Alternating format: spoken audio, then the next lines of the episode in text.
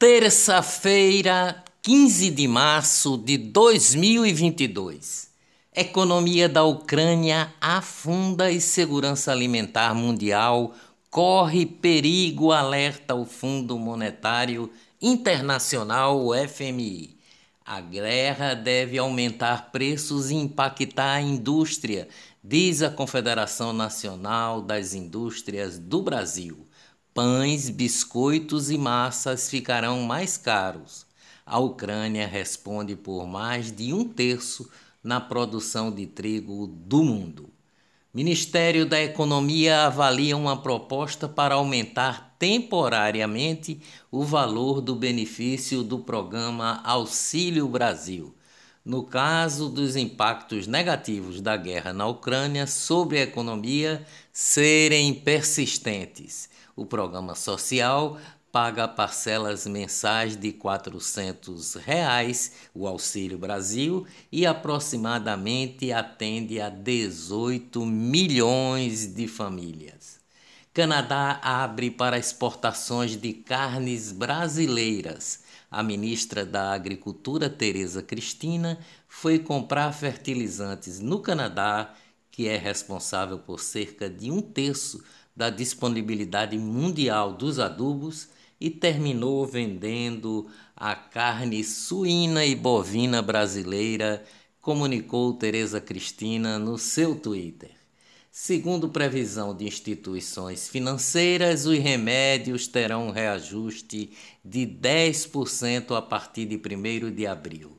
Mais de 10 mil medicamentos são regulamentados e reajustados uma vez por ano. Tribunal Superior do Trabalho, TST, está mantendo as demissões por justa causa por uso de celular no horário do trabalho. Olá, eu sou o jornalista Ivan Maurício e estas são as notícias mais importantes do dia. Tudo o que você precisa saber para ficar bem informado em apenas 10 minutos. Greve de professores do Recife completou uma semana. O governo federal reajustou o piso salarial dos professores em 33,24% chegando ao valor de R$ 3.845,63. Aos funcionários na base da carreira, a Prefeitura do Recife promete conceder esse percentual. A quem ganha acima do piso, o reajuste proposto foi de 13,06% e até agora não houve acordo. Em Caruaru, os, prof os professores deflagraram greve ontem e pressionam a prefeita Raquel Lira pelo piso salarial sancionado pelo presidente Bolsonaro. Ex-vereador do Recife, Antônio Luiz Neto, é empossado como novo presidente do Santa Cruz Futebol Clube em cerimônia no Arruda. MEC, o Ministério da Educação, prorroga até as 23 horas e 59 minutos de hoje o prazo de inscrição no FIES, o Fundo de Financiamento aos Estudantes do Ensino Superior. Congresso peruano aprovou ontem a abertura de um processo de impeachment contra o presidente Pedro Castillo que está no cargo há apenas sete meses. A medida é promovida pela oposição, que busca, pela segunda vez em menos de quatro meses, destituir o presidente de esquerda em meio a acusações de corrupção e baixa popularidade.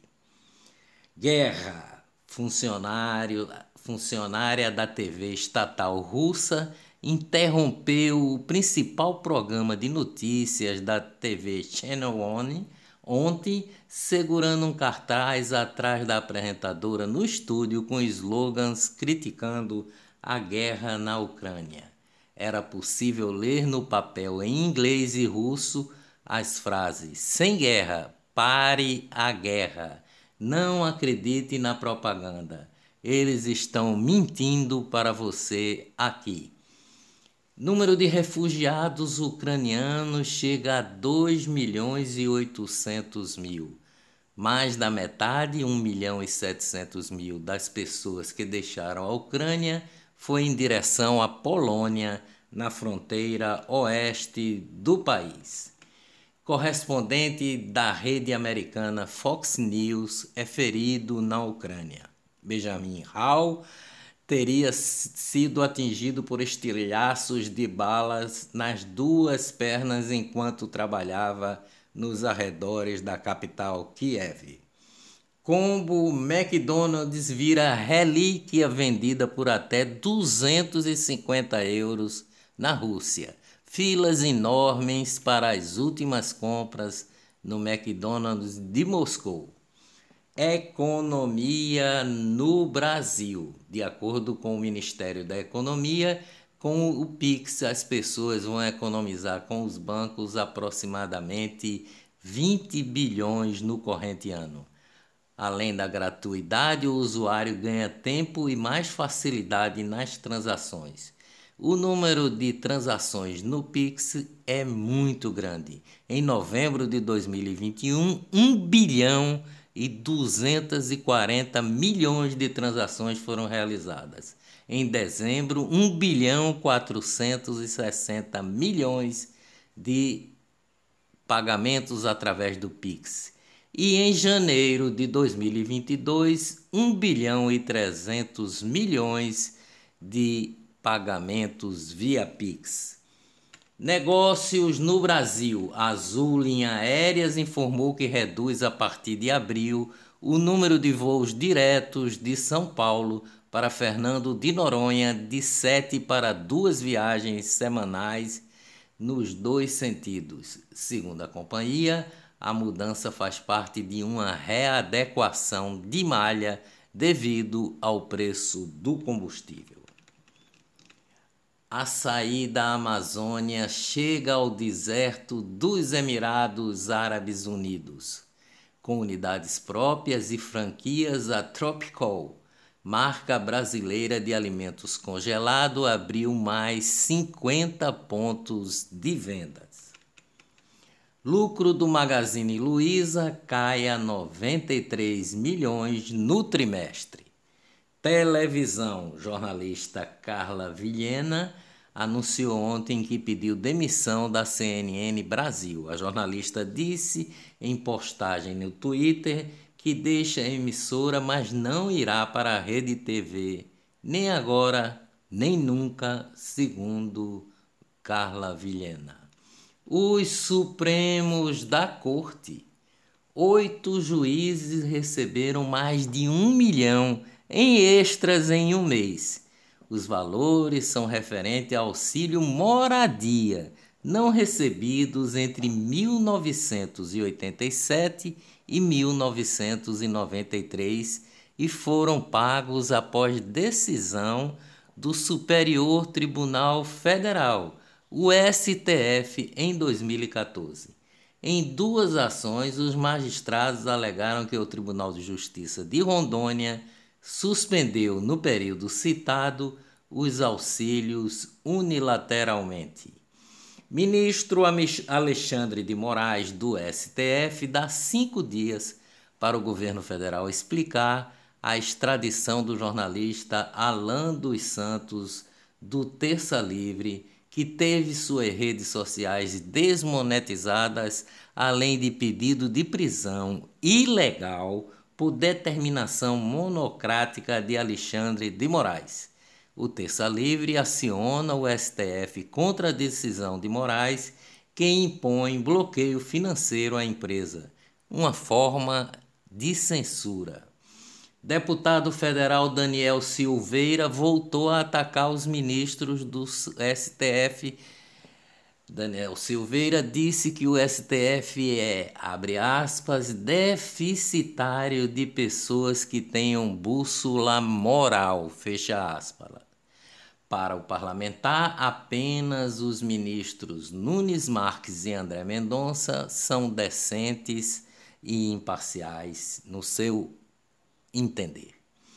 Organização internacional World Justice Project avaliou vários indicadores em 139 países e colocou o Brasil como os piores sistemas de justiça do mundo, em centésimo, décimo segundo lugar no mundo. Covid em Pernambuco. Pernambuco registrou ontem mais 451 casos de Covid e 4 mortes. Todos tinham doenças pré-existentes. E as mortes ocorreram entre o dia 6 de maio de 2021 e 10 de março de 2022, um intervalo de 308 dias. Covid no Brasil. Ontem foram registrados 11.287 casos e confirmados 171 mortes. A média móvel de mortes por Covid-19 cai pelo quarto dia seguido e é a menor em 46 dias. Covid no mundo. Pfizer defende a quarta dose da vacina contra a Covid.